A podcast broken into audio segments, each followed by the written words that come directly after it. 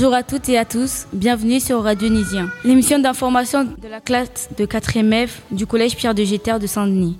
On vous présente notre première émission de radio. On se retrouve aujourd'hui, vendredi 2 février, à la mairie de Saint-Denis, plus précisément dans la salle de la Résistance pour un enregistrement public.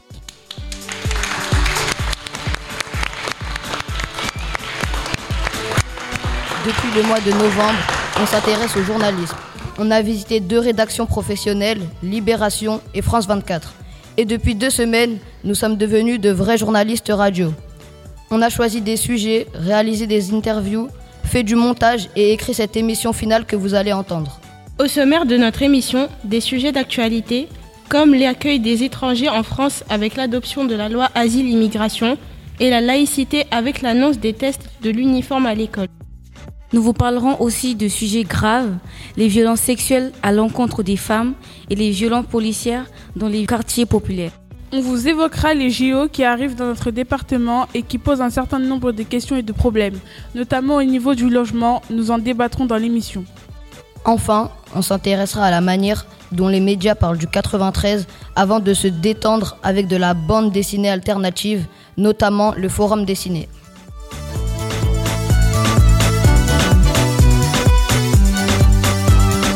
Tout de suite, on vous parle de la manière dont on accueille les personnes immigrées en France avec vous, Maëlys, Myriam et Précieuse. Oui, Zachary, on a choisi de vous parler de la loi Asile-Immigration qui a été adoptée au Parlement avant les vacances de Noël. L'accueil des immigrés est un sujet qui touche énormément de personnes. Selon l'INSEE, il y avait 7 millions de personnes immigrées résidant en France en 2022. En travaillant sur ce sujet, on s'est posé plusieurs questions. Est-ce que la France se referme? Est-ce qu'elle devient de plus en plus raciste? On a d'abord demandé leurs avis aux habitants de Saint-Denis. Que pensez-vous de la nouvelle loi immigration? Ça va faire accepter que ce soit encore plus un pays de racistes. Oh bah non, bien évidemment, enfin, je suis contre. Je veux dire, qui peut être pour ça? Il n'y a plus de principe d'égalité de, de, d'égalité du coup, si c'est comme ça que ça passe. Euh, je trouve que c'est une loi profondément xénophobe et raciste. Euh, je pense que ça va changer beaucoup de choses pour les personnes qui sont euh, en demande justement d'asile en fait et qui devraient accéder en fait aux mêmes droits que nous. Je trouve que c'est pas une réponse adaptée à ce qui se passe en ce moment. Ah, pour moi, ces lois, je ne suis pas d'accord avec ça. C'est les immigrés qui font tout, les immigrés qui souffrent, mais avec tous ces propos-là, je ne suis pas d'accord. Euh, c'est pas une bonne loi, quoi. A priori, ça va durcir les conditions de l'immigration, les conditions des mouvements vers la France et durcir la situation des gens qui sont déjà en France. Bon, des lois, il en faut, mais il faut pas que ça soit, il faut que ça soit juste. Pensez-vous que la France est un pays ouvert aux personnes immigrées Oui, oui, très très ouvert, je dirais. Ça dépend si vous me parlez du gouvernement français ou de la population française. Euh, moi, je te dis, j'étais euh, de, de, parents émigrés et je trouve que la France est un pays qui accueille vraiment beaucoup. Maintenant, j'ai peur qu'ils durcissent un peu trop et ça, c'est dommage parce que on n'immigre jamais par plaisir. Euh, j'ai l'impression que, au contraire, euh, ça, se re, ça, ça, se referme, ou en tout cas, on essaye de, de créer une mentalité un peu de, de, fermeture et de repli sur soi. Je pense que la France est, est ouverte, même si, euh, effectivement, le problème du racisme est euh, très présent. Si je prends en comparaison avec d'autres pays, que ce soit de l'Union européenne ou que ce soit outre-Atlantique, euh, on est quand même très ouvert. Pensez-vous que la France d'aujourd'hui est plus raciste que la France d'hier? Aujourd'hui, c'est plus par rapport à la France d'hier plus, 100% plus. Je pense que elle l'est pas forcément, mais que les médias portent une grosse responsabilité de la façon dont ils relatent les événements qui se passent. Il y a un discours qui est beaucoup plus banalisé et normalisé et diffusé en fait. Je ne sais pas si on peut appeler euh, ça du racisme, je dirais plutôt de l'intolérance. Avant, c'était plus euh, dissimulé. On osait moins euh, être ouvertement raciste. Et maintenant, euh, c'est devenu OK, c'est presque défendable. Il y a des Français qui sont racistes, il y a des Français qui ne le sont pas. Est-ce que la France l'est? Si on regarde ses institutions, ses lois, euh, sa constitution, il y a, me semble-t-il, euh, des protections. Et donc, euh, non, je ne pense pas que la France soit raciste. Le 19 décembre 2023, l'Assemblée nationale a voté la loi Asile-Immigration qui divise la France. Pourquoi? Car le texte est devenu extrêmement répressif envers les personnes immigrées. Au départ, le gouvernement voulait régulariser les immigrés dans certains métiers en tension et être sévère avec les autres sans-papiers. Mais le Sénat a rajouté des mesures encore plus dures au texte. Par exemple, enlever la nationalité française aux binationaux dans certains cas, réduire l'accès aux prestations sociales, limiter le regroupement familial. Nous avons pu nous entretenir avec un spécialiste du droit des étrangers. Il s'appelle Nicolas Closer. Il est chercheur au CNRS, le Centre national de la recherche scientifique. Pensez-vous que la France est un pays ouvert aux personnes immigrées. En fait, la France, elle est accueillante quand elle a besoin de main-d'œuvre, par exemple, comme c'était le cas après la Seconde Guerre mondiale, où il y avait un gros besoin d'ouvriers pour euh, relancer la machine industrielle. Ce qu'on peut dire plutôt, c'est que depuis euh, les années 80, on va dire, euh, il y a une très forte restriction dans l'accueil des étrangers. Et toutes les lois qu'on dans lesquelles on entend parler dans les médias tous les deux ans quasiment euh, vise à restreindre de plus en plus les possibilités d'obtention d'un titre de séjour, sauf quand ça arrange l'économie française, comme par exemple euh, il y a eu avec la loi Collomb, donc de Gérard Collomb en 2018, il y a eu une loi qui a prévu euh, un passeport talent, c'est-à-dire un passeport talent donc délivré pour les personnes qui ont des compétences professionnelles particulières, considérées comme talentueuses par l'État et qui lui seraient profitables. Autre exemple, c'est comme il y a très peu de, il n'y a pas assez de médecins en France, et eh ben on, on, autorise euh, les médecins étrangers, donc qui sont souvent originaires de pays d'Afrique subsaharienne, à avoir des titres de séjour pour euh, compenser le, le, manque. Donc euh, ce que je veux dire, c'est que c'est surtout intéressé de la part de la France. C'est pas c'est pas le cœur sur la main que elle fait venir ou qu'elle délivre des titres de séjour. Que pensez-vous de la nouvelle loi asile-immigration C'est une loi qui est encore plus dure que les précédentes. C'est-à-dire que c'est du jamais vu. Dans cette loi aujourd'hui, euh, il y a euh, par exemple des, des, une disposition qui permet euh, de priver de nationalité française des personnes qui ont la double nationalité, par exemple qui sont franco-marocains, franco-russes, franco-sénégalais, lorsque ces personnes ont commis une infraction à l'égard d'un membre des forces de l'ordre. C'est-à-dire que la personne, en fait, elle va être arrêtée par les policiers, condamnée par un juge à une peine de prison, et à l'issue de cette peine de prison, elle va être euh, déchue sa nationalité française, elle pourra faire l'objet d'une mesure d'éloignement vers un pays euh, dans lequel elle n'a peut-être jamais mis les pieds. Euh, L'autre exemple, c'est euh, euh, pour l'accès à beaucoup de prestations sociales. Donc, prestations sociales, c'est tout ce qui est les allocations que peuvent toucher les familles au regard du nombre d'enfants, les aides pour la cantine, ou pour se soigner en fait. Et ben, c'est l'obtention de ces allocations, et ben, elle est, elle est rendue plus difficile pour les personnes étrangères qui doivent maintenant euh, être en France depuis plus longtemps sur le territoire. Donc avant c'était, euh, par exemple avant ça pouvait être que depuis euh, deux ans, maintenant ça va être le double. Et du coup pendant tout ce laps de temps, les personnes vont rien pouvoir, pas avoir d'aide sociale et donc ce qui est problématique parce que ça va créer de la précarité. Quand on allume la télévision, les chaînes d'infos parlent beaucoup du problème de l'immigration en France. Selon vous, pourquoi ce sujet est perçu comme un problème. C'est un sujet qui a été euh, mis en avant en fait euh, par l'extrême droite euh, depuis longtemps et qui progressivement s'est banalisé dans le débat public. Ce débat qu'on retrouve, c'est que ah bah les étrangers ils viennent pour voler les emplois des Français et les aides sociales. Mais en fait c'est complètement faux puisque quand on regarde les, les recherches qui sont faites sur euh, l'immigration, en fait, on voit que bien souvent, les personnes immigrées, elles occupent des postes que euh, bah, les, les, Français veulent pas occuper. C'est un, un, moyen facile pour l'État, et donc pour l'État, c'est-à-dire pour euh, le président de la République, pour le gouvernement le Parlement, de montrer qu'ils font quelque chose pour protéger les Français. Facile parce qu'en fait, ils peuvent faire des annonces, parce qu'en fait, bah, y a, finalement, il n'y a pas trop de monde qui s'oppose à ce qu'on à ce qu'on fasse des lois dégueulasses pour les concernant les étrangers. Et ben, tous les deux ans, euh, c'est facile pour le ministère de l'Intérieur de, de, faire un nouveau projet de loi. Maintenant, nous allons écouter Madame Barr, professeure de français pour les UPE2A au Collège Pierre de Géter. UPE2A, ça signifie Unité pédagogique éducative pour les élèves allophones arrivants. Ce sont tous les élèves étrangers qui arrivent dans notre pays et doivent d'abord apprendre à parler notre langue. Comment se passe la communication avec les élèves Ils sont là pour apprendre à parler français. Donc, dans un premier temps, on va surtout faire du français oral, hein, voilà. Et puis petit à petit aller vers l'écrit euh, et vers la mise en français des connaissances acquises dans les pays d'où ils viennent.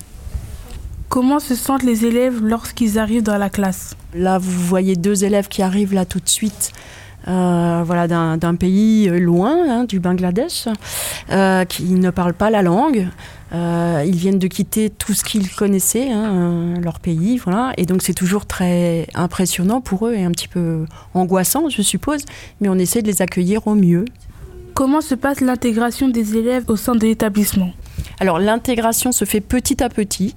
Dans un premier temps, ils vont rester complètement sur le dispositif UPE2A, mais ils ne peuvent y rester qu'un an, voire un tout petit peu plus si on fait la demande.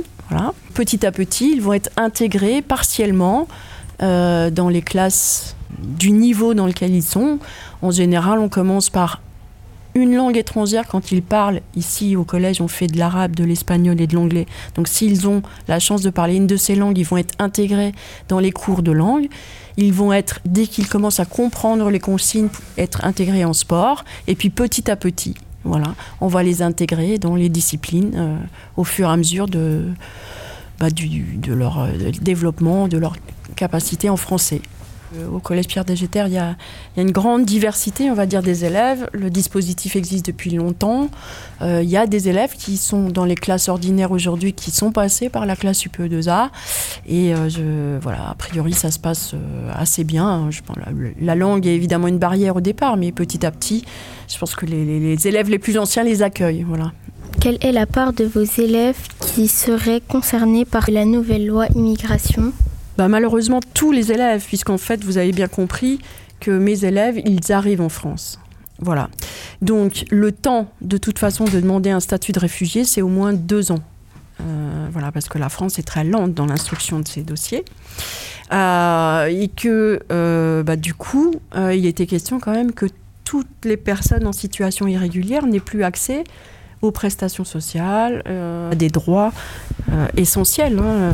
voilà, donc euh, je dirais qu'ils seraient tous concernés malheureusement l'inquiétude, l'incertitude, le fait de ne pas pouvoir avoir de lunettes, par exemple, le, fait de ne pas pouvoir se faire soigner, le fait de ne pas manger, le fait d'avoir des difficultés à se loger, évidemment que ça a une influence sur les capacités d'apprentissage que les élèves peuvent avoir dans la classe, puisque quand on a beaucoup de soucis, c'est difficile de se concentrer sur les apprentissages. Tout le monde, enfin, voilà, tout le, monde le sait. Après l'adoption de la loi Asile-Immigration, beaucoup d'associations ont manifesté pour obtenir le retrait du texte. Le 25 janvier, le Conseil constitutionnel a censuré les mesures les plus controversées. C'est un soulagement pour beaucoup de gens, mais il faut être vigilant car ces mesures discriminatoires pourraient bien revenir plus tard dans un autre projet de loi. Merci les filles pour ces informations très complètes. On a terminé ce sujet immigration au collège avec Madame Barr. On va y rester pour parler de la laïcité dans les établissements scolaires avec toi, Anna. Récemment, le gouvernement a annoncé le test du port de l'uniforme au sein de plusieurs établissements scolaires. Nous nous sommes demandé si cette histoire d'uniforme était liée à la question de la laïcité à l'école on s'est rendu compte que ce concept de laïcité était compliqué à comprendre. Avant d'entendre des professionnels, écoutons les habitants de Saint-Denis donner leur définition de la laïcité. Non, la laïcité, c'est bien parce que ça, c'est, on ne met pas la religion dans, dans, la société, donc ce qui fait que tout le monde est sur le, le, même pied, la même égalité. La laïcité, pour moi, c'est euh, le respect de, euh, des religions de chaque personne. Non. Moi, je sais, c'est par exemple dans une école où il y a la laïcité, bah, faut pas euh, montrer des signes religieux. Par exemple, on peut pas venir avec un, un collier avec une croix ou bien plein de trucs comme ça. Voilà, comment, comment expliquer? Ah, bah, c'est pas si simple. Euh, la religion, elle est. C'est pour soi. Voilà, la laïcité, c'est dans, le, dans la société. C'est tout, ce qui, tout ce qui touche la religion dans les établissements scolaires. Si un élève porte une croix, il faut qu'il la cache. S'il porte le voile, il faut le retirer avant l'entrée euh, l'entrée de l'établissement. Est-ce que la laïcité est une bonne chose pour vous? Oui. Bah justement, pour, euh, parce que pour moi, la religion, c'est intime, c'est personnel. Et donc la laïcité, ben voilà, comme ça, au moins, on peut discuter avec tout le monde. Euh. Pas trop. Parce que, surtout en Ile-de-France, c'est des cultures mixtes. À Saint-Denis, ils font, à la cantine, ils font les, les repas de Noël. Mais pour tout ce qui touche, par exemple, pour la culture musulmane, ils sont contre. Ils pourraient aussi faire euh, un repas pour la fête de l'Aïd ou pour le ramadan. Oui, si elle est respectée. si elle est respectée, oui. On parle de la laïcité en France à partir de la fin du 19e siècle. À l'époque, l'idée, c'est de réduire l'influence de l'Église catholique sur l'État. En 1905, la loi de séparation des Églises et de l'État est adoptée. Et presque 100 ans plus tard, en 2004, une autre loi vient interdire le port des signes religieux à l'école. Monsieur Roder est professeur d'histoire géo au collège Pierre de Géter. Il est membre du Conseil des sages de la laïcité et des valeurs de la République, qui dépend du ministère de l'Éducation nationale. Au téléphone, il nous a expliqué les principes de la laïcité et le lien avec le port de l'uniforme à l'école. Le premier but euh, du principe de laïcité, c'est que les considérations religieuses n'ont pas à intervenir dans euh, les décisions politiques prises par ceux qui dirigent le pays. Le deuxième but, c'est que l'État n'intervienne plus, parce qu'il intervenait avant, dans l'organisation euh, des cultes, c'est-à-dire dans l'organisation des communautés religieuses. Ça, c'est le deuxième but. Le euh, troisième but, c'est la neutralité de l'État, qui se manifeste par la neutralité de ses fonctionnaires. Par exemple, un professeur doit rester neutre. Par exemple, votre prof d'histoire ou n'importe quel prof euh, ne peut pas vous dire s'il a une religion, euh, ni même s'il a un engagement politique. Donc, pourquoi la neutralité de l'État Pour que les usagers des services publics soient traités à égalité? Donc, le troisième but de la laïcité, c'est le traitement égalitaire de tous les citoyens, quels qu'ils soient. Le quatrième but de la laïcité, et là je vais vous parler de la laïcité scolaire, euh, c'est la possibilité offerte à chaque enfant de France de s'émanciper. Qu'est-ce que ça veut dire s'émanciper? Ça veut dire de se libérer de ses appartenances premières.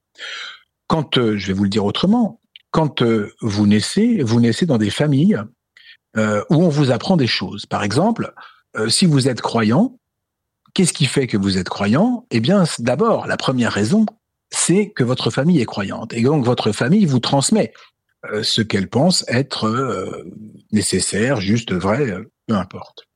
Et donc, avez-vous, vous personnellement, choisi cela? Non. Vous n'avez pas été libre de choisir.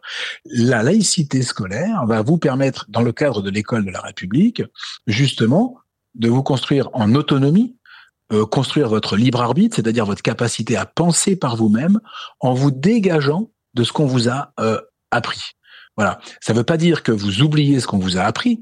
Ça ne veut pas dire que ça ne compte plus. Ça veut dire qu'on va vous présenter d'autres manières de penser. Et que sur les 15 ans que va durer votre scolarité, vous apprendrez beaucoup, beaucoup d'autres choses qui vous permettront de choisir en toute liberté. Le gouvernement a annoncé sa volonté d'imposer l'uniforme à l'école.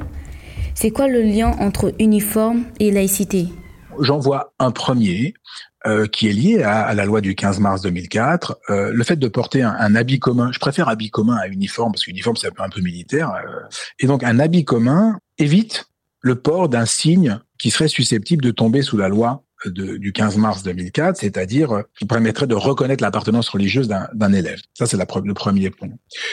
Mais j'en vois un deuxième peut-être, un peu plus éloigné peut-être de la laïcité et touchant plus à la citoyenneté, qui est que quand on porte un habit commun, on peut, euh, on peut, on peut se construire le sentiment d'appartenir à une communauté humaine, une petite communauté humaine, un établissement scolaire, donc à une société, à une micro-société, on peut le dire comme ça. Cette micro-société, elle a des règles, elle a des valeurs, hein, notamment l'égalité, l'égalité de tous les élèves. Ça, ça aiderait peut-être certains élèves à prendre conscience de ce que c'est que vivre en société, qu'on n'est pas seulement un individu, qu'on fait partie d'un groupe humain qui s'appelle une société et que cette société elle s'insère dans un pays avec des cadres communs, des lois communes et, peut-être que voilà il y a ce côté d'apprentissage de la citoyenneté à travers mais c'est très hypothétique à travers à travers le port d'un uniforme. Voilà les liens que je pourrais faire avec euh, éventuellement la laïcité. Après avoir entendu Monsieur Roder, j'aimerais bien avoir votre avis sur le port de l'uniforme à l'école. Vu que ce sujet nous concerne directement, vous y voyez des avantages ou des inconvénients moi, je suis d'accord avec M. Roder. Peut-être il y aura plus d'harcèlement pour les étudiants. Peut-être les élèves seront égaux. Moi, je trouve que même avec un uniforme, bah, tu pourras quand même porter des signes qui montrent que tu es riche. Par exemple, euh, bah, des bijoux, euh, voilà. Pour différencier des autres, bah, tu vas prendre, tu vas, comme vous avez tous une uniforme, bah, pour pouvoir te différencier, tu vas acheter euh, des trucs qui feront montrer que tu es riche, que tu es différent. Moi, je suis pas vraiment euh, d'accord avec le port de l'uniforme parce que même si euh, on a l'uniforme, euh, il y aura quand même le harcèlement. pas juste à cause de les vêtements, les bijoux, ce qu'on a. Ça peut aussi avoir un rapport avec le physique, la personne, les, ses entourages. En tout cas, ça casserait les préjugés sur les jeunes de banlieue toujours en jogging. Moi, je suis vraiment contre parce que je trouve que ça fait atteinte à notre droit d'expression vestimentaire. Bah, euh, si pour toi, euh, être libre, c'est de, euh, d'acheter tes dernières paires de chaussures chez Nike, bah, on n'est pas vraiment libre. En tout cas, il n'y aura plus de polémique sur les vêtements religieux et je trouve que ça sera mieux pour le respect de la laïcité. Même ça, c'est pas sûr parce que je pense que même si on porte l'uniforme, ben, on peut toujours porter une croix autour du cou ou une étoile de David. Mais je pense que même si on porte l'uniforme, je ne pense pas qu'on arrêtera de parler de signes religieux. On l'a compris, les avis sont partagés. Et le port de l'uniforme devrait continuer à faire débat en France. On vous laisse vous faire votre propre opinion. Merci Anna. Voici un autre sujet dont nous avons beaucoup entendu parler dans les médias, la diffusion du complément d'enquête sur Gérard Depardieu, qui est accusé de viol et d'agression sexuelle par plusieurs femmes. Ce phénomène médiatique a eu l'effet d'une bombe. Nous nous sommes interrogés sur l'impunité des hommes violents et sur l'état actuel des violences faites aux femmes en France. Plusieurs chiffres issus du rapport annuel 2023 sur l'état des luttes du sexisme en France nous ont marqués. On y apprend que 86% des femmes disent avoir vécu personnellement une situation sexiste et 37% déclarent avoir vécu au moins une situation de non-consentement dans leur vie. Tout cela alors qu'un quart des hommes âgés de 25 à 35 ans pensent qu'il faut être violent pour se faire respecter. Pour mieux comprendre les causes et les conséquences des violences sexuelles, nous avons interviewé Emmanuel Pied, médecin et fondatrice du collectif féministe contre le viol.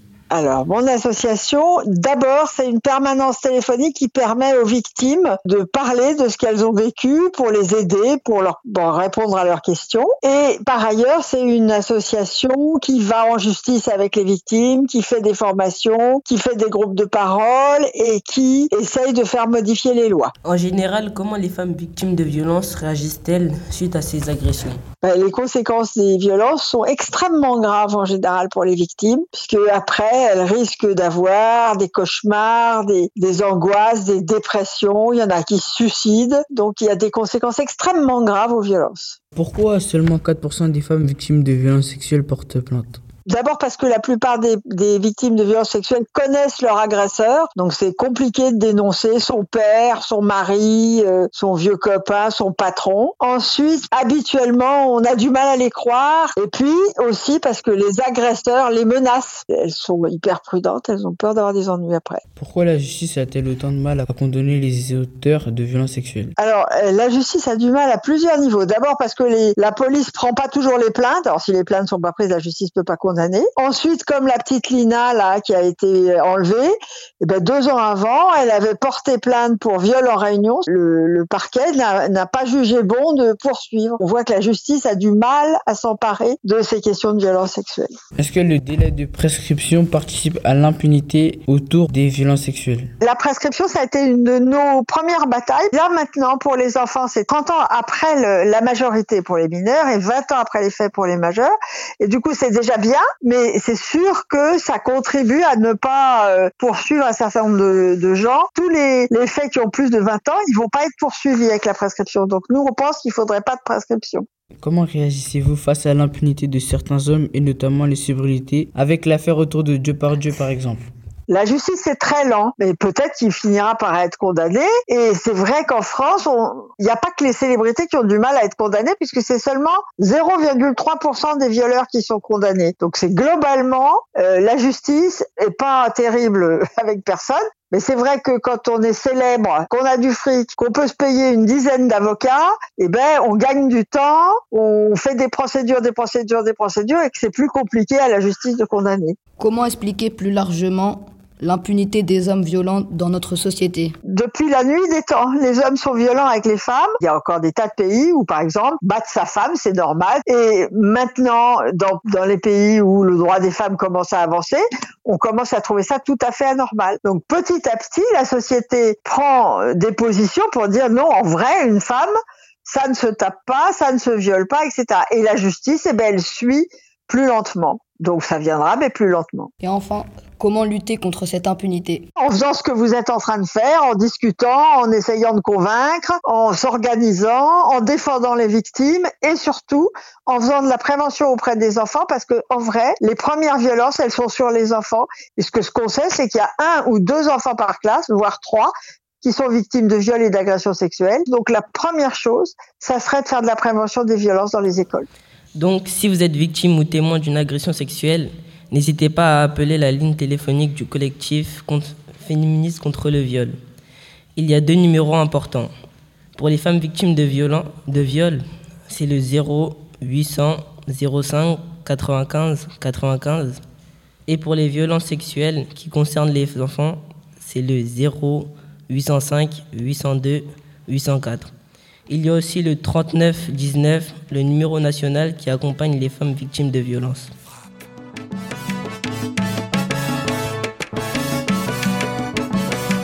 Tout le monde les bras en l'air.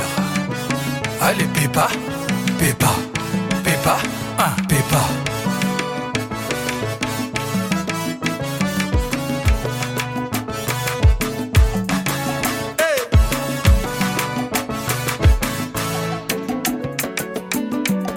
African James Bond, Didier Drogba, Drogbatitude, salut. Presnel Kimpembe, Eladji Diouf, Rigobert Song,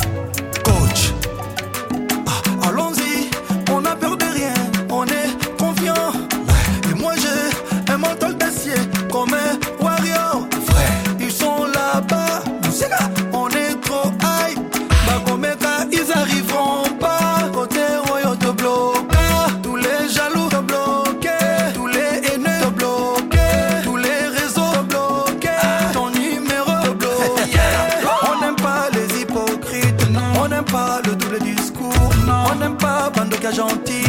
On n'aime pas de partout par. Y'a la baille.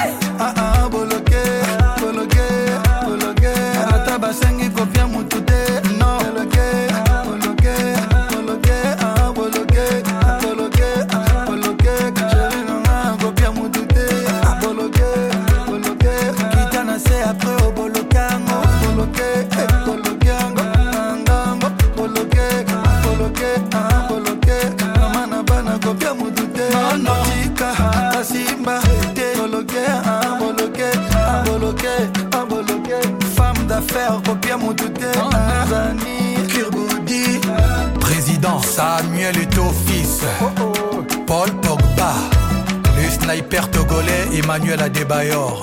Yerim Bakayoko. Copia mutute. 20 000 cas, copia mutute. Bloqué, bloqué. Azmak. Ah, non, non. Kanga. Pardon. Te, mutute. Ah, ok. Alexandre Song.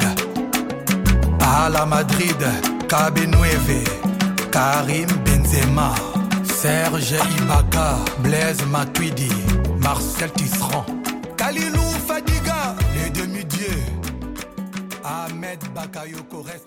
C'était Fali Ipupa avec son titre bloqué.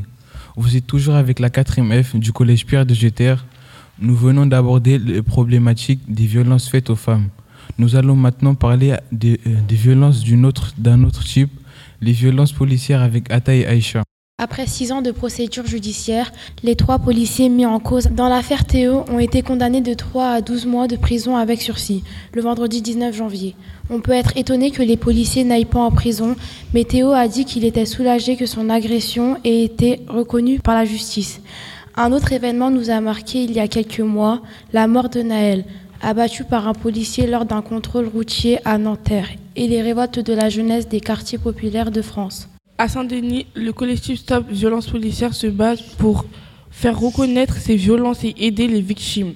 Nous avons interrogé Françoise, qui est militante au sein de l'association. Stop Violence Policière, ça réunit des, personnes de tous les quartiers de Saint-Denis pour euh, justement réagir aux violences policières sur tout Saint-Denis. Et comment il a été créé? Ben Justement, c'est à la suite euh, donc de, de, Yanis qui a été euh, percuté, on ne sait pas exactement les circonstances sur l'autoroute, poursuivi par les, policiers. Il est resté à l'hôpital dans le coma et il est décédé au bout de, de, 40, de plus de 40 jours. Et à ce moment-là, on a fait une soirée de, de deuil hein, pour, pour soutenir la famille. Et c'était au moment du, du Covid et les policiers ont chargé un peu, un peu, tout le monde dans le quartier. Voilà. Et ceux qui ont été molestés ont porté des plaintes, mais euh, rien n'a été euh, pris en considération. Du coup, euh, on a été en contact avec d'autres personnes qui s'intéressaient à cette question des, des, violences policières et du coup a été créé le collectif des violences policières à Saint-Denis. Euh, quelles sont vos revendications et actions? Les actions, c'est essentiellement d'accueillir, de, de, faire des permanences dans plusieurs quartiers de Saint-Denis pour justement recueillir la parole des familles ou des gens qui, qui ont eu ces soucis de violence policière ou de, harcèlement policier, euh, parce que c'est très important, comme dans toute violence, d'être soutenu et qu'on entende les victimes. Et la deuxième, c'est évidemment de, de porter euh, euh, notre, notre voix pour dire que ça existe, puisque pour l'instant on est encore beaucoup dans la négation que ces violences existent, et pour que euh, dans chaque endroit, dans chaque banlieue, dans chaque territoire, on recense et on réclame justice pour toutes les victimes de violences. Que pensez-vous des émeutes de la jeunesse l'été dernier suite à la mort du jeune Neil En tout cas, ce qui est sûr, c'est qu'on entend et on valide euh, les raisons de ces émeutes. C'est-à-dire, c'est pas normal qu'un jeune de 17 ans, même s'il est au volant et qu'il n'a pas son permis, se fasse tirer dessus. Il y a d'autres manières d'interpeller des personnes qui sont en défaut de permis que de tirer dessus et que ça arrive toujours aux mêmes endroits avec les mêmes personnes. Les, les manières de faire, on n'aurait sans doute pas fait ça, mais on n'a pas forcément non plus gagné euh, en faisant des manifestations, etc. Donc de toute façon, il y a un problème pour être entendu, que, que ce soit des émeutes, que ce soit des manifs, que ce soit des, des, des trucs pacifiques, on a un problème pour être entendu. Voilà, moi j'aurais pas cassé, j'aurais pas sans doute pas brûlé euh, des établissements publics, mais par contre les raisons, ben, on les partage. Et comment on peut lutter contre les violences policières ici à Saint-Denis, mais aussi plus largement en France? Pour nous, l'important c'est de faire connaître, de faire savoir. Il faut, si on a la capacité, porter plainte, ce qui fait que petit à petit, il y a un mouvement qui se crée. Assa Traoré et, euh, tout le mouvement qu'il y a autour de, des violences policières fait que on peut dire haut et fort qu'il y en a. Après, que l'État dise qu'il n'y en a pas, c'est autre chose, mais en tout cas, il y a une opinion publique qui ose dire qu'il y en a. Donc ça, c'est la première chose qui a gagné. La deuxième, quand même, c'est qu'il arrive euh, que des policiers soient jugés. Et notamment, l'exemple qu'on pourrait prendre, c'est l'affaire Théo. Le policier euh, l'a agressé sexuellement avec sa matraque. Donc il est handicapé à vie. Ça a été filmé. Et donc, pour la première fois, ils ont été aux assises. Les assises, ça veut dire c'est quand on reconnaît que c'est un crime. La punition des policiers est, assez faible. Agression sur une personne qui est handicapée à vie, euh, euh, du sursis. Bon, c'est pas à la hauteur. Mais en tout cas, ça veut dire que les choses bougent. Nous, on se bat pour que ce soit reconnu. Et puis, une partie des policiers et de, des politiques et de l'État se bat pour dire que ça n'en est pas. Et c'est très dangereux qu'ils disent que c'est pas des violences policières parce que ça veut dire qu'ils considèrent que taper, violenter des gens, et notamment des jeunes en banlieue ou aussi dans les manifestations, c'est une euh, façon normale de faire son métier. Donc c'est un vrai problème. Après avoir interrogé cette militante, nous avons décidé d'interroger une experte. Nous avons appelé Charlotte Recoquillon, qui est chercheuse, géographe et spécialiste des violences policières aux États-Unis. Elle nous a aidé à faire des liens entre les violences policières françaises et américaines. Alors déjà, on peut observer qu'il y a des violences policières dans nos deux pays, aux États-Unis et en France, euh, même si l'organisation de la police est très différente, parce que euh, en France, la principale différence, c'est que la police est centralisée. On a un ministère de l'Intérieur, en gros, qui commande tout en haut de l'État euh, la politique de, de, de, la politique policière. aux États-Unis, chaque département de police et chaque commissariat est indépendant, et donc il y a 18 000 départements de police répartis à travers le territoire, hein, dans les villes et les comtés. Mais on observe que malgré ces deux modèles, on observe des violences policières dans les deux pays. Et dans les deux pays, ces violences touchent euh, majoritairement des populations défavorisées et marginalisées, des populations euh, plus pauvres euh, et des minorités raciales. En France, comme aux États-Unis, il y a des affaires emblématiques et médiatiques. Il y a des Bouna, Adama Traoré, Théo, Naël, et aux USA, on pense à George Floyd. Vous faites des liens entre ces histoires tragiques? Alors, dans mon cas précis, euh, mes recherches portent euh, uniquement sur les États-Unis, mais évidemment qu'on peut observer qu'il y a des liens. Vous avez mentionné euh, Adama Traoré et George Floyd. je pourrais ajouter Eric Garner. Ces, ces trois individus étaient trois hommes noirs qui ont tous les trois été tués par un policier étouffé euh, avec euh, un genou ou euh, un genou sur le cou ou une clé d'étranglement ou un genou dans, dans, le dos. donc ces trois personnes sont mortes à peu près de la même façon. alors parmi toutes les victimes que vous avez citées, elles n'ont pas toutes été filmées, mais effectivement ce sont des cas qui ont été très médiatisés et cette, ce, ce, traitement médiatique, cette couverture médiatique aide à mobiliser les gens pour euh, se révolter contre ces violences policières, mais ces quelques exemples ne sont que euh, des fractions de toutes les violences qui se, qui se produisent. Comment peut-on lutter contre les violences policières? Qu'est-ce qui a été fait aux États-Unis? Par exemple, euh, de développer le, port des caméras euh, pour les, pour les policiers. Il y a eu certaines lois aussi pour euh, leur demander de ne plus utiliser certaines, certains gestes, hein, les, arrestations avec clé d'étranglement par exemple, où, les policiers mettent leurs bras autour du, du cou de, de la, du suspect. il y a aussi des questions euh, d'équipement et de, formation.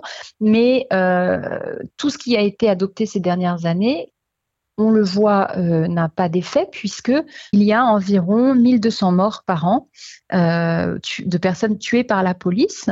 Euh, et c'est un chiffre qui est en augmentation. Cette année, pour la deuxième année consécutive, euh, il y a un record du nombre euh, de morts de personnes tuées par la police aux États-Unis. D'une manière générale, les mouvements militants, eux, ils disent, en fait, le problème, c'est l'éducation, c'est la santé, c'est la pauvreté, c'est le logement. S'il il y a des sans-abri, des SDF et des personnes qui ont une santé mentale fragile, c'est parce que on n'a pas assez de logements, on n'a pas assez d'emplois rémunérés euh, euh, correctement, on n'a pas assez euh, d'hôpitaux pour les prendre en charge. Et donc, si on finance ces services sociaux, eh bien, on diminuera le besoin d'appeler la police.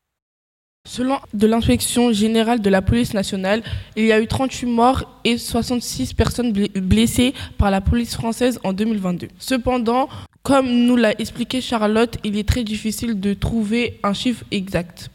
Les données ne sont pas les mêmes en fonction de la source étatique ou citoyenne. Merci les filles de ce sujet, car on le sait, les violences policières touchent beaucoup plus de jeunes qui vivent dans les quartiers populaires. Et justement, il y a un événement qui va se dérouler dans quelques mois qui va beaucoup mobiliser les forces de l'ordre de notre département. Il s'agit des, des Jeux olympiques, un sujet que vous avez choisi de traiter Noé, Tony et Mokhtar. Oui, Anderson. Les JO arrivent dans six mois, du vendredi 26 juillet au 8 septembre. Tous les regards seront tournés vers la Seine-Saint-Denis. Comment le département se prépare-t-il à accueillir cet événement? Dans le 93, tout le monde en parle, mais personne n'est d'accord. Pour y voir plus clair, on a commencé par interviewer Martin Sitarilla. Il est chargé d'études aménagement du territoire au comité départemental olympique et sportif de Seine-Saint-Denis. Il nous explique ce que cet événement peut apporter aux habitants du département. Après les Jeux olympiques et paralympiques, ces aménagements seront gérés par des, euh, collectivités, donc par les structures publiques, vous pourrez euh, tout simplement, euh, ce sera des piscines, notamment la, piscine de Saint-Denis sera ouverte à tous et à toutes et tous. Euh, des gymnases rénovés continueront à être utilisés comme ils l'étaient avant, c'est-à-dire en tant que gymnase, notamment les scolaires et les associations sportives de la ville. Sinon, vous allez avoir aussi des espaces qui vont être utilisés pour les pratiques libres. Par exemple, dans le, village des médias, il y aura un, un, un, parcours sportif qui sera construit dans le pareil dans le village des athlètes, il va y avoir quelques éléments de seront ouverts. Mais j'ai envie de dire, les, beaucoup d'équipements qui vont être créés en Seine-Saint-Denis, euh, c'est pas des équipements qui sont créés uniquement pour le sport de haut niveau. On refera pas de deuxième stade de France en Seine-Saint-Denis, ce qui est plutôt une bonne chose parce que ça veut dire que ça va, ça va bénéficier directement euh, aux, euh, aux habitants et aux sportifs du, du département. Euh, pourquoi avez-vous attendu les Jeux pour faire tous ces aménagements? On peut se poser la question de pourquoi, alors qu'on est un département très carencé, en équipement sportif, on a besoin des Jeux olympiques pour déclencher toute une série d'aménagements. et aménagements qui d'ailleurs demeureront insuffisants pour combler les carences du département de la Seine-Saint-Denis. Une, vraie question. Les Jeux Olympiques, c'est un moment phare, un moment important, mais on a aussi besoin de politiques sportives qui aillent, euh, bah, qui auraient dû se développer sans les Jeux et qui maintenant aillent au-delà des Jeux euh, pour favoriser notamment la, la, la, la construction euh, euh, et la requalification d'équipements d'équipements supplémentaires. Des collectifs euh, d'habitants critiquent les, les JO pour son impact social, environnemental et sécuritaire. Vous comprenez ça? Je pense que, que si, si on n'avait pas eu les Jeux olympiques, on aurait eu des coupes budgétaires et un désintérêt pour le sport beaucoup, enfin très très fort euh, en France. Et, euh, et pour ça, euh, je pense que les jeux ont été plutôt une bonne chose. J'espère d'ailleurs que le fait de les avoir eus permettra de maintenir la lumière sur le sport après les jeux. C'est ça le plus important. Il faut qu'après les jeux, ça soit pas une, une fin, ça soit une étape. On se dise bah tiens maintenant on a envie de faire vraiment encore plus pour que les gens pratiquent du sport de, de, de manière aisée. Euh, après, sur le modèle en lui-même des Jeux Olympiques, euh, vous allez voir le, le, le, sur le site de, du, du, Comité international olympique, euh, il y a des interrogations. Le, le Comité international olympique lui-même s'interroge un petit peu sur la façon de, de, de mener ces, ces, ces, futurs Jeux Olympiques. Moi, je suis évidemment favorable aux Jeux Olympiques et Paralympiques. Après, euh, euh être favorable, ça veut pas dire, euh, ça veut pas dire ne pas regarder les possibilités d'évolution. Le CIO lui-même le fait je pense qu'on peut s'interroger, bien sûr, sur le, le, modèle euh, Jeux Olympiques et Paralympiques. Est-ce qu'il faut que, est-ce qu'il peut continuer euh, comme ça euh, dans le futur? Je, je sais pas, je suis, je suis pas sûr, mais c'est des interrogations euh, auxquelles il faudra travailler pour que le modèle puisse, pour que cet événement puisse continuer à, vivre et, et, à, et à fonctionner. Voilà. Nous avons ensuite rencontré Nora, qui fait partie du collectif Saccage 2024. Cette association composée de citoyens d'Île-de-France est opposée à la tenue des JO. Elle dénonce les conséquences écologiques, sociales et sécuritaires autour de cet événement. Quand il y a autant de constructions qui sont faites pour un, méga événement sportif comme celui-là, il y a plein d'endroits, notamment bah, en fait à Saint-Denis, à Aubervilliers, à Courneuve, sur l'île Saint-Denis aussi, à Saint-Ouen. Dans, dans toutes ces, villes-là, il y a eu beaucoup de, de, personnes qui ont été virées de chez elles, soit parce qu'elles étaient à un endroit où allait être construit quelque chose pour les JO, soit parce qu'elles étaient trop proches. Ils veulent une image toute propre de la Seine-Saint-Denis. Donc en fait, ils virent les gens. Mais il y a aussi ben, les conditions de travail sur les chantiers. Il y a eu quand même énormément d'accidents sur les chantiers des JO. Il y a eu plusieurs personnes qui sont décédées. Et en fait, ça, c'est aussi lié à des chantiers qui sont très très grands et qui sont pressés par le temps puisqu'il faut tout finir avant l'été 2024. En conséquence plus environnementale, il n'y a pas beaucoup d'espaces verts en Seine-Saint-Denis. Il faut absolument les, les protéger parce que l'été, quand il fait très très très très chaud, ça rafraîchit. Euh, et si on nous les enlève, euh, on va devoir vivre des canicules dans les prochains temps que dans du béton. Quelles sont euh, vos actions? Beaucoup d'enquêtes. On essaye de rassembler des informations euh, qu'on n'entend pas trop dans les médias quand on écoute les organisateurs des JO. Euh, souvent, on a l'impression que c'est formidable pour tout le monde que les JO arrivent, que tout va bien, etc. Donc, on essaye en fait de rassembler des informations en allant voir toutes les personnes qui sont concernés. On met tout ça sur un site et puis après on essaie de parler aux médias pour que ces informations elles passent aussi dans l'espace public. On organise des manifestations, des présentations publiques. On soutient en fait d'autres moyens d'action qui sont mis en place par des collectifs. Si on regarde les autres Jeux olympiques, Tokyo 2020 et Rio 2016, quelles ont été les conséquences pour la population après ces événements sportifs?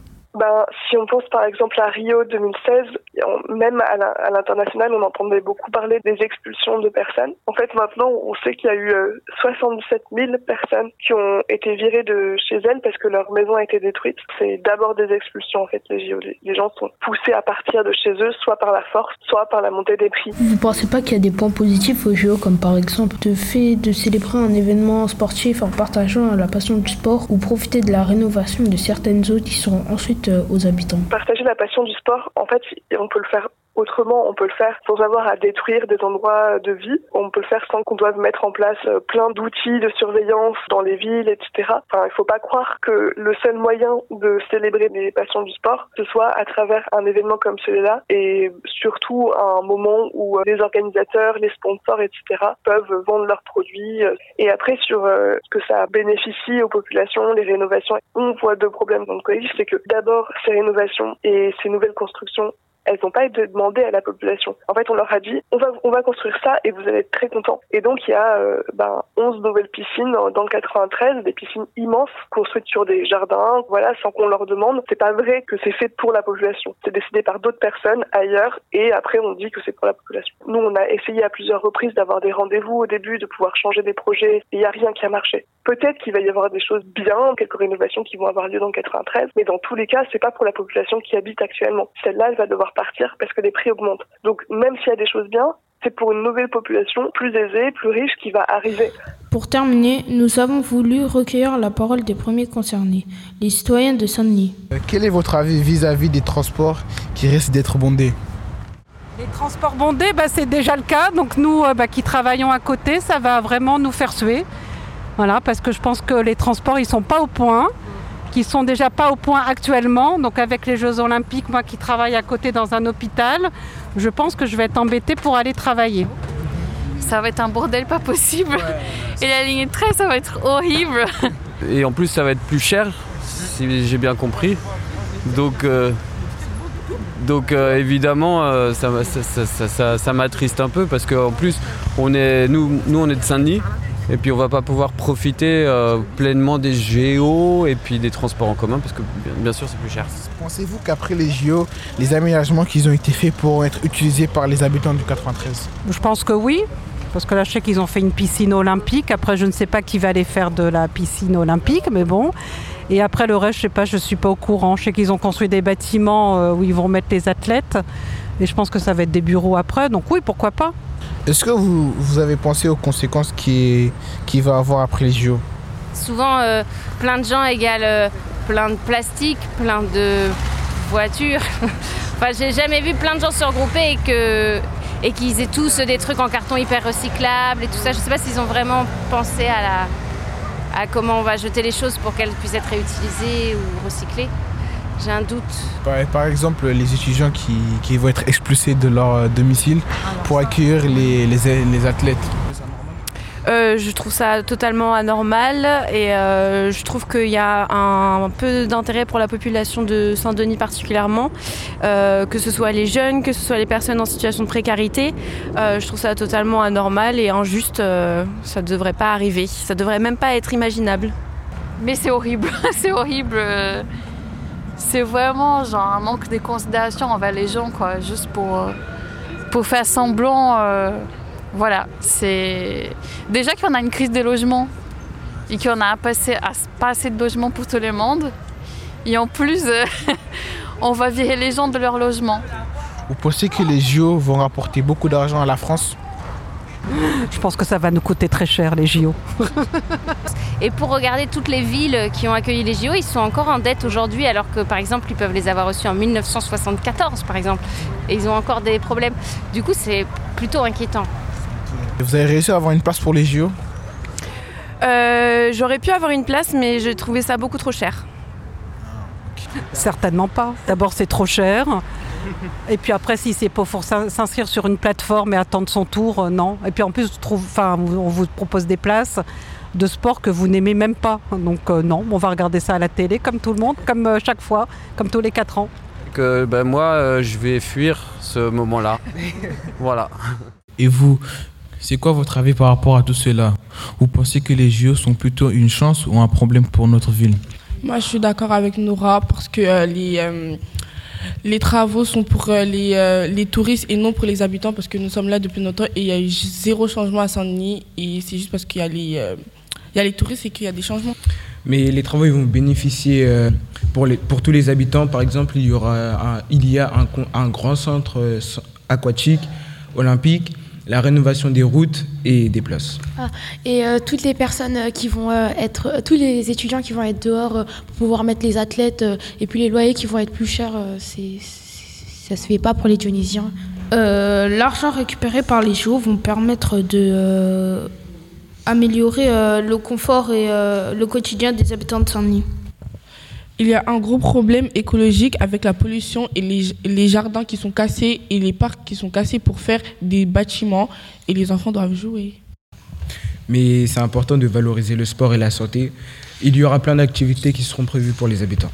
Ouais, mais les personnes qui n'aiment pas euh, les Jeux Olympiques, euh, tout le bruit qu'ils vont avoir, euh, les embouteillages et les trucs, euh, les routes où ils pourront même plus passer, bah, pour eux ce sera un inconvénient. Bah, ça mettra de l'ambiance et de l'animation et euh, la France et la Seine-Saint-Denis a une chance de euh, euh, cet événement sportif qui date de l'Antiquité surtout. Merci à tous pour ce débat très intéressant. Les Jeux olympiques posent plein de questions et les opposants dénoncent les expulsions d'habitants. On va en savoir plus sur le mal logement à Saint-Denis avec Zachary Junior et Anderson. Après plusieurs années marquées par la crise sanitaire, la guerre en Ukraine, l'inflation et la crise énergétique, la Fondation Abbé Pierre a publié il y a deux jours son 29e rapport sur l'état du mal logement en France. Selon l'étude, le mal logement concerne 4,16 millions de personnes en France, dont 330 000 personnes sans domicile fixe, contre 143 en 2012.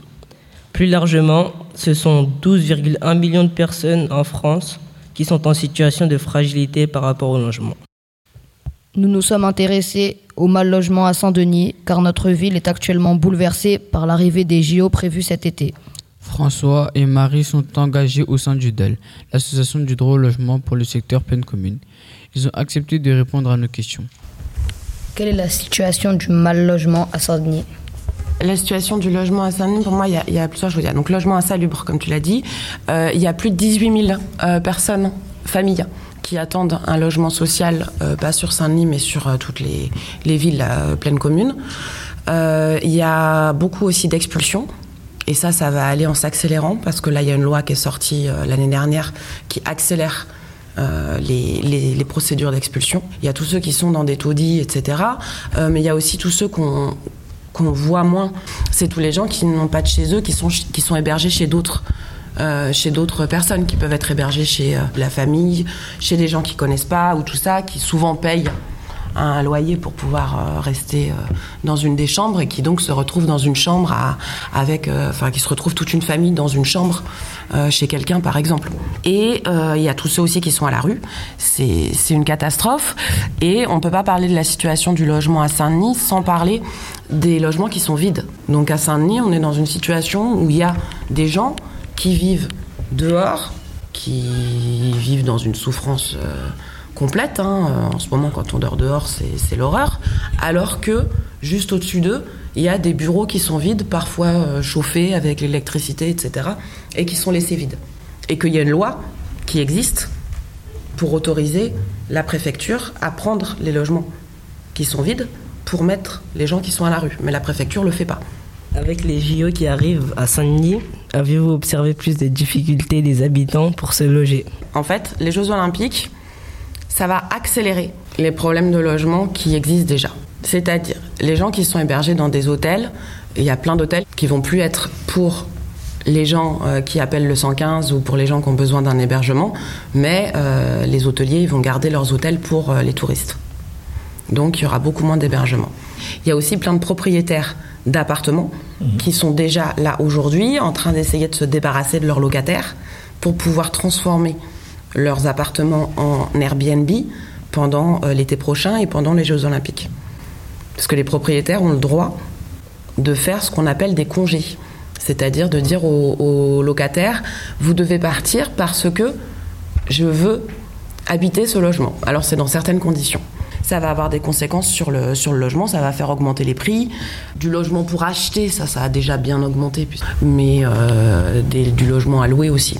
Quelles sont, selon vous, les principales mesures qu'il faudrait prendre pour mettre fin aux problèmes de logement en France Dans l'immédiat, là, tout de suite, il faudrait appliquer cette loi de réquisition. On peut pas vivre dans l'un des pays les plus riches du monde, parce que c'est l'un des pays les plus riches du monde, et continuer de laisser mourir des gens alors qu'au-dessus, il y a des, appartements, des, des, des immeubles qui sont vides. Ça, c'est pas possible. Il y a une loi qui existe, c'est la loi de réquisition, il faut l'appliquer. La première chose à faire, c'est urgence, réquisitionner les logements vides pour mettre à l'abri les gens. d'abord tout de suite. Et après, à plus long terme, il faut qu'il y ait davantage de logements sociaux. Il n'y a pas assez de logements sociaux par rapport aux gens qui ont besoin d'un logement, euh, logement social. Donc il faut créer davantage de logements sociaux. Aujourd'hui, par exemple, à Saint-Denis, on détruit des logements sociaux, alors qu'on en aurait besoin de plus. Donc non, il faut arrêter de détruire, il faut construire de nouveaux logements sociaux. Et en général, il faut aussi limiter le prix des, loyers. C'est-à-dire qu'il faut interdire aux, propriétaires de louer leur logement à plus que tel prix. En fait, le problème, c'est qu'aujourd'hui, on considère le logement comme une marchandise. Alors que nous, on pense que ça ne peut pas être une marchandise. Euh, juste se dire que c'est un droit, que c'est quelque chose dont tout le monde a besoin. Tant que tout le monde n'a pas de logement, c'est pas normal que des gens se fassent de l'argent sur le logement. Saint-Denis est donc une ville particulièrement touchée par le mal logement. Mais ces problématiques restent présentes partout en France. En 2022, 2,3 millions de ménages étaient en attente de logement social. Restez à l'écoute de Radio Nisienne, on revient après une pause musicale.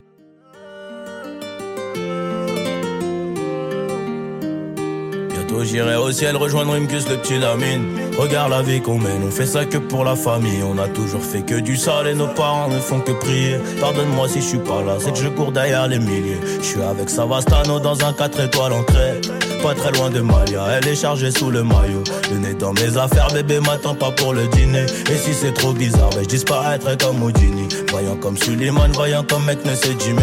À deux doigts de péter le million, mais ce PD se fait désirer. Pour l'instant, je suis dans le hall, sous dos, je réfléchis. Qui aura le sourire en coin de bouche je flanche Ceux qui parlent fort sont que des baltringues déguisés. J'ai les chaussures qui piquent, j'arrive vers les Champs-Élysées. On peut enlever la vie pour sauver nos réputations. Évitons toutes les tentations. À l'heure qu'il est, je suis dans l'avion. On tire, laisse les planter. J'arrive en tête du peloton. Je suis là que pour la plata. Le lundi et le mardi, le gérant se lève à 5 heures. peur qu'on vienne l'éclater. Y'a rien de facile dans l'argent facile, Zé Pequeño me fascine. 357 Magnum, pas de grappling Y'a la volaille qui rapplique, on s'échappe Minuit pété sous champ, demain je serai aux Seychelles. Et pour avoir cette vie là, j'ai remonté les bretelles. Quand le rêve est trop long, le réveil est brutal. Black Panther, comme la down de Tupac. Les barreaux ou les tropiques, on prendra l'argent tout pareil. De toute façon, c'est nous les best en vrai. Dis-leur qui reste tranquille ou le machin va discuter. Tu veux donner des coups de main, allez best ton père J'ai mon papier, j'ai mon équipe, je suis pas dans la mendicité. Élève dissipé d'après le dire du prof. Cinq ans plus tard, son fils me demandera une toffe. 500 000 albums plus tard, ma tête a pas gonflé. Le prochain s'appellera Destin, je vais tout vous raconter. Bientôt j'irai au ciel rejoindre Rimkus le petit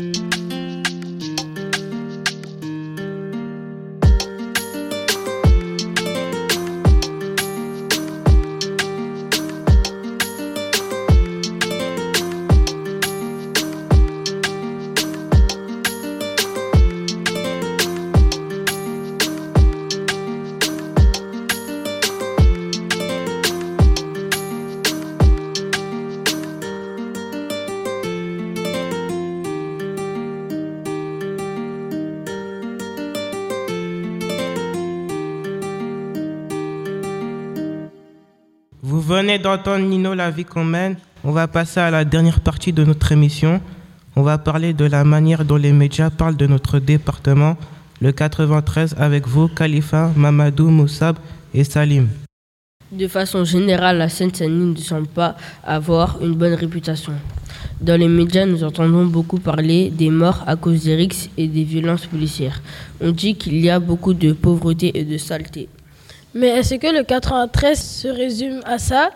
Nous sommes d'abord allés à la rencontre des habitants pour comprendre comment ils se sentent dans leur ville. Bah moi, ce que j'aime ici, c'est qu'il y a plein d'énergie parce qu'il y a beaucoup de jeunesse, donc c'est très énergique. Oui, l'ambiance, par exemple. Hein. L'ambiance quand il y a une fête. Hein.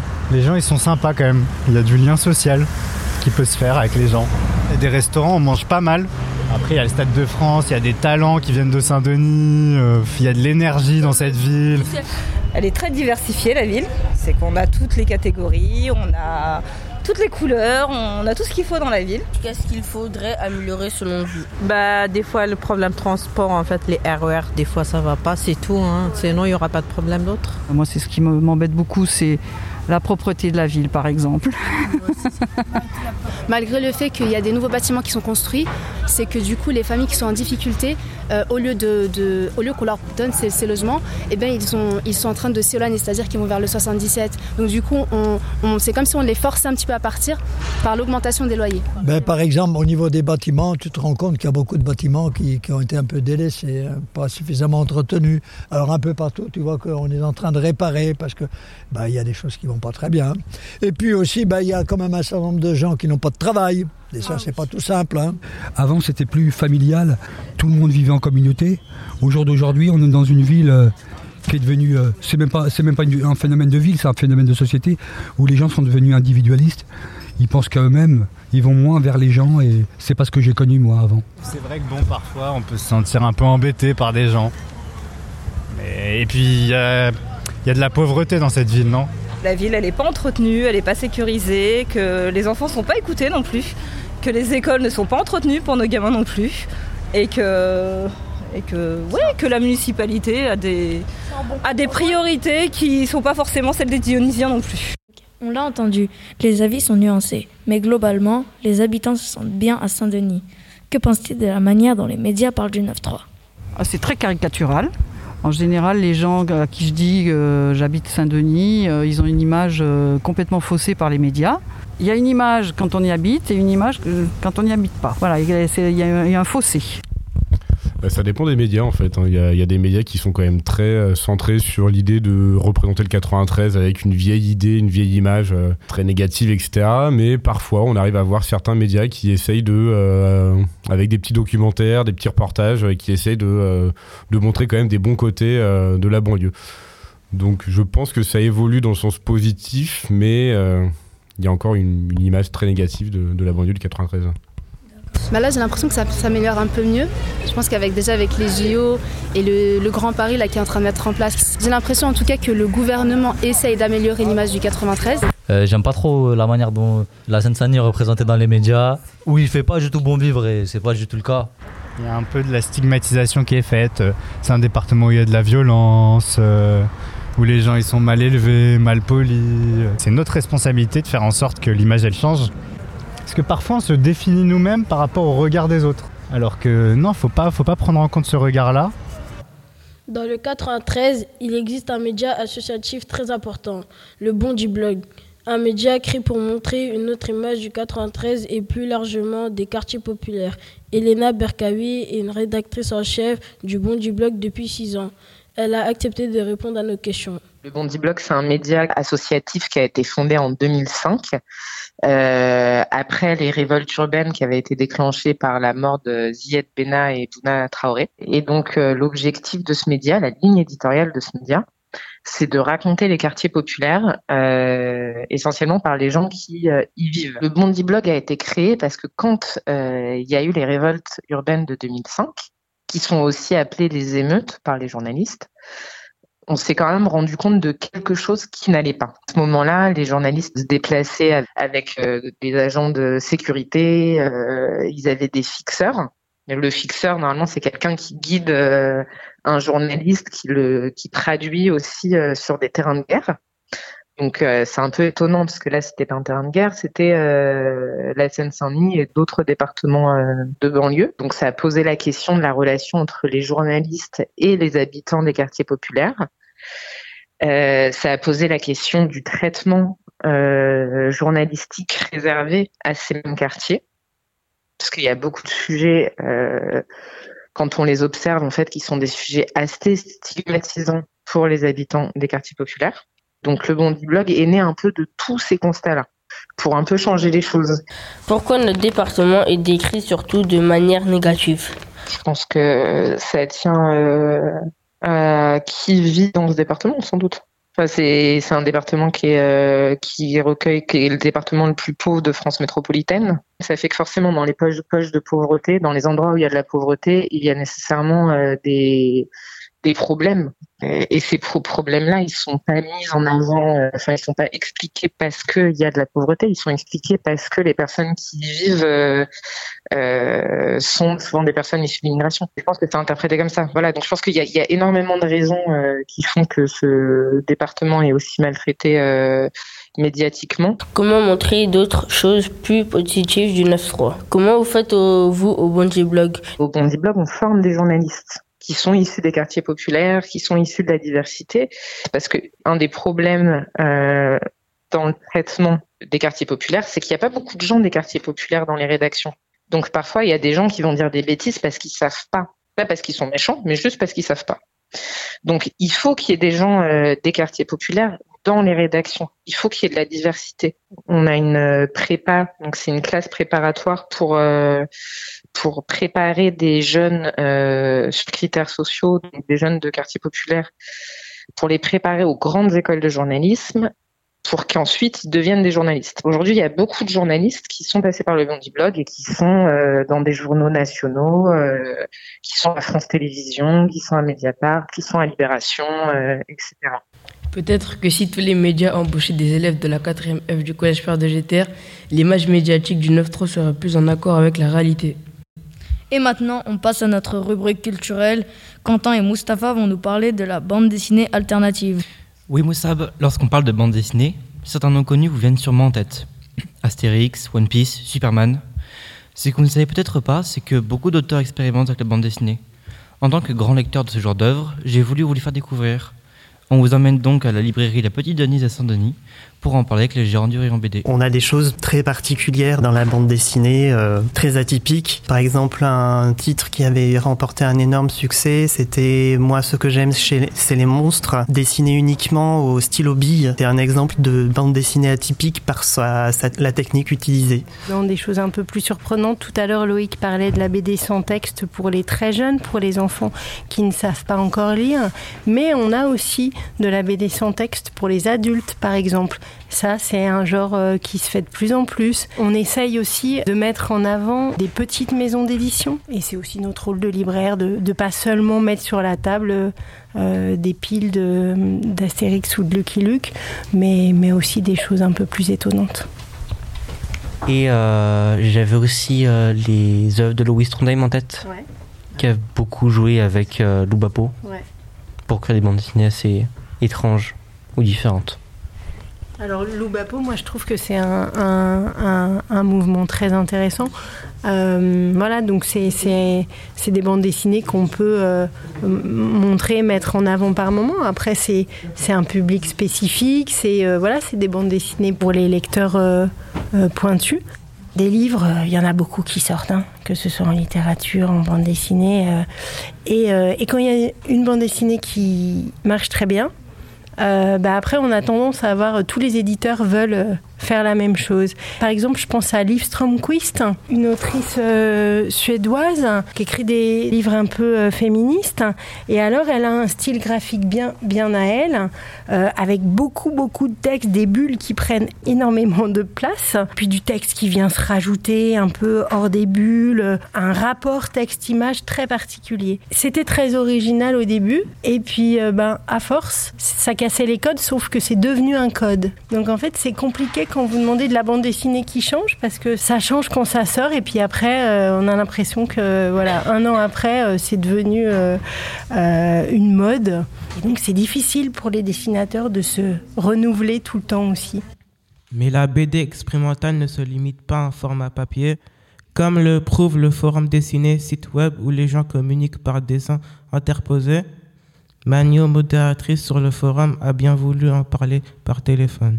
Le forum dessiné, c'est un endroit où euh, on vient euh, lire des histoires euh, au format BD et où on participe nous-mêmes en tant que, que dessinateur et, et c'est un endroit où on peut s'amuser ensemble et dessiner ensemble. Pourquoi et comment a-t-il été créé? Alors le forum dessiné à la base c'était une section sur le site de Lou Luby qui est la, qui est la créatrice du forum. Comme il, y a, il, a, eu beaucoup de succès, en fait, elle a décidé de, de, le migrer, d'en faire un, un, propre site à part entière et c'est comme ça qu'il est devenu le forum qu'il est aujourd'hui.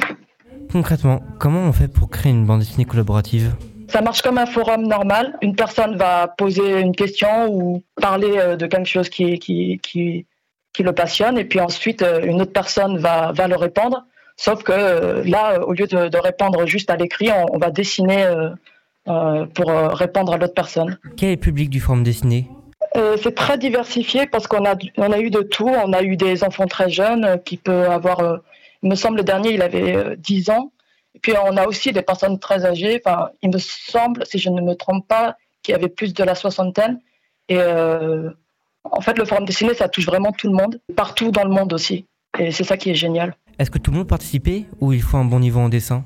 Euh, Je dirais que tous les niveaux sont acceptés et on encourage même euh, les novices, ceux qui démarrent en dessin, de venir sur le forum dessiné parce que c'est le meilleur endroit pour progresser en dessin finalement. Qu'est-ce que le forum dessiné apporte de nouveau à la bande dessinée? Plusieurs personnes qui vont euh, participer à l'histoire et il euh, n'y a pas euh, une finalité quoi. L'histoire peut être terminée tout comme elle ne peut elle peut continuer pendant des années et ça rend le concept unique comparé au, au BD classique. Que faites-vous des bandes dessinées une fois qu'elles sont terminées? Il y a déjà eu des périodes où euh, une histoire a, tellement plu au Libyen que euh, on en a on en a fait une BD et euh, la BD qui a été publiée s'appelle Prophétie. Ça a été édité en, en 2012 et il y a eu beaucoup beaucoup de participants pour ce projet. Il existe de nombreuses BD intéressantes ou différentes. Sur ce forum, on peut voir des personnes de tous les horizons qui rivalisent d'ingéniosité et joignent leurs forces pour créer des BD toujours plus innovantes la BD peut toucher un public énorme par sa diversité, que ce soit en physique ou sur Internet. Elle évolue constamment et souvent pour le meilleur. Mais c'est génial ce forum dessiné, tu y participes Quentin Oui, j'y participe depuis euh, septembre dernier. Qu'est-ce que tu as fait jusqu'ici sur ce forum? Bah plein de choses. Euh, par exemple, une fois avec d'autres gens, on avait fait la galette des rois en janvier et ça s'est terminé en procès pour savoir si j'avais triché pour avoir la fève. Tu utilises quel matériel pour dessiner sur ce forum? Alors comme beaucoup de gens, j'ai une tablette graphique pour dessiner dessus, mais si on n'en a pas, on peut toujours euh, dessiner en traditionnel puisqu'on ses dessins. Dans ton interview avec la libraire, tu as parlé de Loubapo. Qu'est-ce que c'est? Alors Loubapo, c'est l'ouvroir de bande dessinée potentielle. C'est un courant littéraire qui est inspiré de Loulipo, donc l'ouvroir de littérature potentielle, dont le but c'est de euh, explorer tout ce que peut faire la bande dessinée. Ils ont créé par exemple Morlac, qui est une bande dessinée qui, se, qui boucle sur elle-même. Donc il n'y a ni début ni fin. Ok, si on reste dans la BD alternative, quel serait ton conseil de BD? Alors bah justement le, les recueils de Globapo, pour savoir à peu près tout ce qu'ils ont fait et parce que c'est très drôle. Merci Quentin, c'est déjà la fin de notre émission. Merci à toutes les personnes qui ont accepté de témoigner. Merci au public qui est venu nous écouter et merci à nos professeurs et à l'association d'éducation aux médias Chronos et Kairos qui nous a accompagnés dans ce projet radio. Et bravo à tous les élèves de la 4e. C'était Radio Nisienne. À l'année prochaine pour une nouvelle émission des élèves du Collège Père de Gaiter.